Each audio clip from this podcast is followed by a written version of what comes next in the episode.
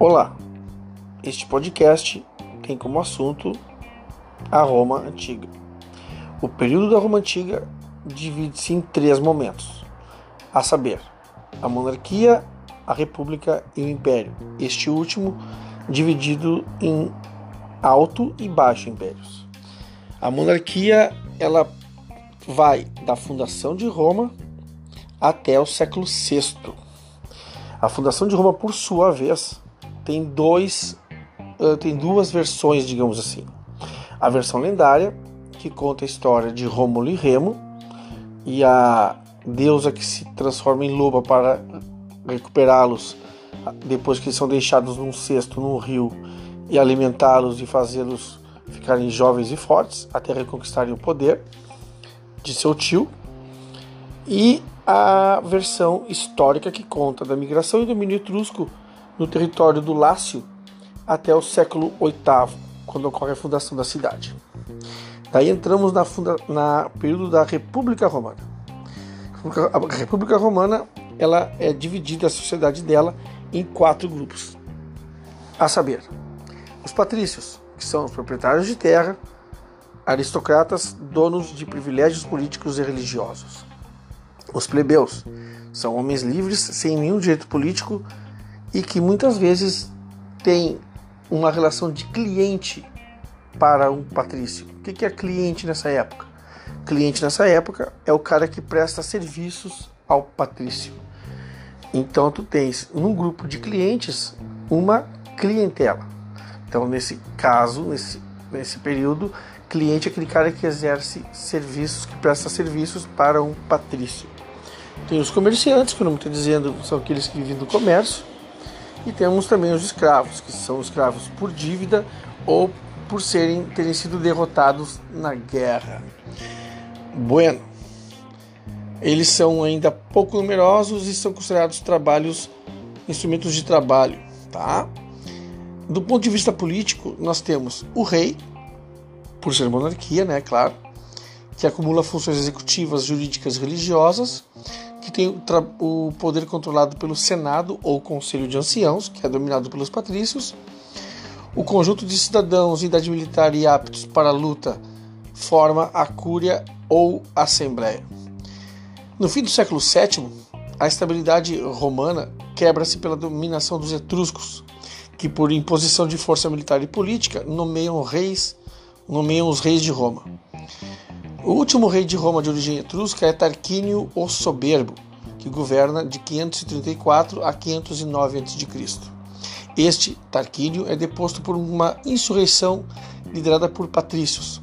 Nesse momento, a monarquia é abolida e o Senado passa a representar o poder supremo, configurando-se em um regime de características oligárquicas, que é o que vai vir agora, que é a República.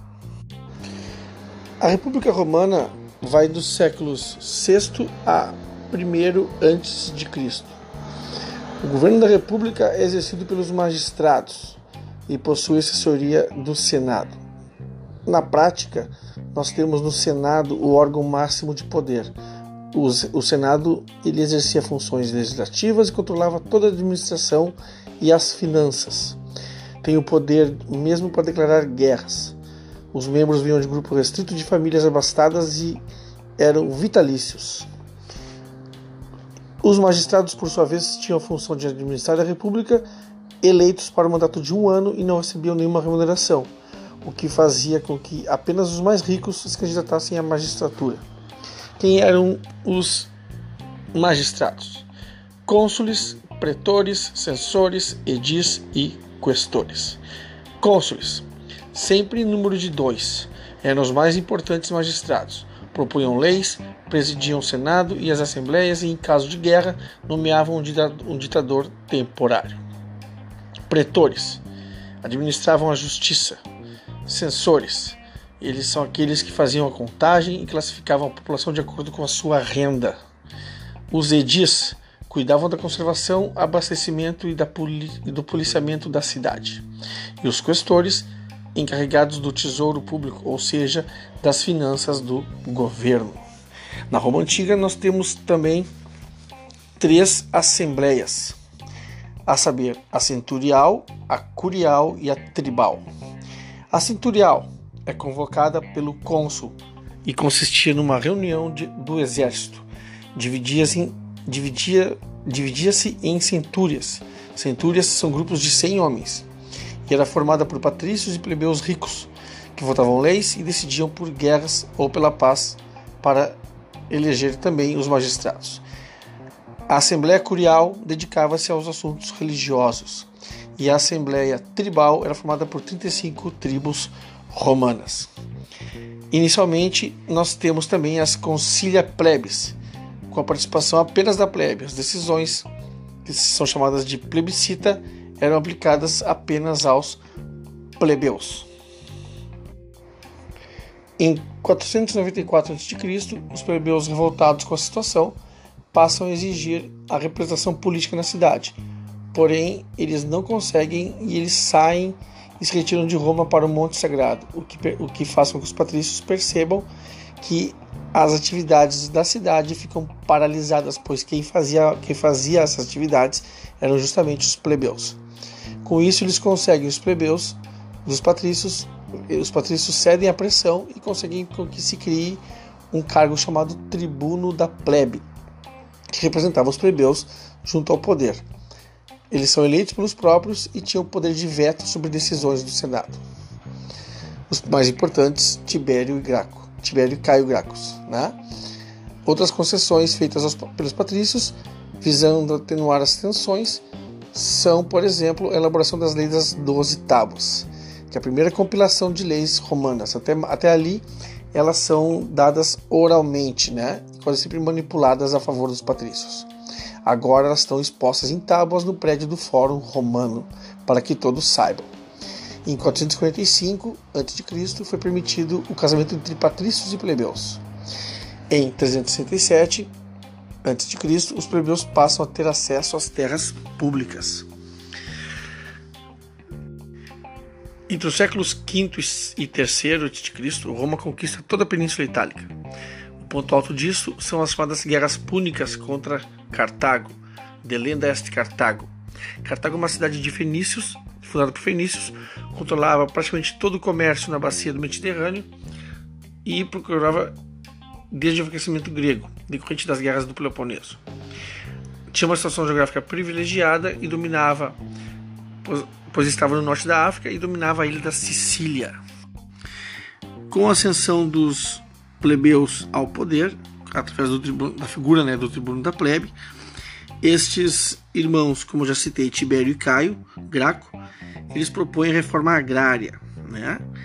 E aí o que acontece? Em 133 a.C., Tibério Graco propõe que as terras do Estado deveriam ser distribuídas para os cidadãos mais pobres. Apesar da forte oposição das elites romanas, a proposta é aceita, é aprovada, mas a execução acaba sendo impedida. Em 124 a.C., seu irmão Caio Graco, então tribuno eleito, retoma o projeto da reforma agrária sem, no entanto, considerar as terras controladas por senadores romanos. Em 121 a.C., pressionado por, por forte pressão dos, dos patrícios, Caio pede que seu escravo mate e seus muitos seguidores acabaram sendo perseguidos e mortos. Podemos dizer então que, lamentavelmente, a reforma política e agrária dos irmãos Graco fracassou não é? Não podemos esquecer, portanto, que havia uma forte disputa de poder entre os militares, o que faz com que se criam os chamados triunviratos, que são governos de três líderes político-militares, o que acaba também por gerar crises e disputa de poder. O primeiro triunvirato é formado por Caio Júlio César, Pompeu e Crasso. Júlio César proclamou-se ditador, iniciando uma série de reformas econômicas e administrativas e tenta, sem sucesso, criar um novo pacto político, onde seu poder seria maior que o do Senado. Sucederam-se a proclamação da ditadura vitalícia de César e seu assassinato, lembrando da história do Até tu, Brutus, em pleno Senado em 44 a.C. Segue-se o segundo triunvirato, formado por Marco Antônio, Otávio e Lépido. Otávio, em 31 a.C., consegue derrotar seus rivais e recebe do Senado os títulos de príncipes, primeiro cidadão, e Imperator, o Supremo. Atribui a si mesmo o título de Augustus, o Divino, e a partir daí tu instaura que a gente conhece a partir da derrubada do, da República, a gente instaura o Império. E com isso res, uh, concluímos o resumo das características principais da monarquia e da República na Roma Antiga. Um abraço, até mais.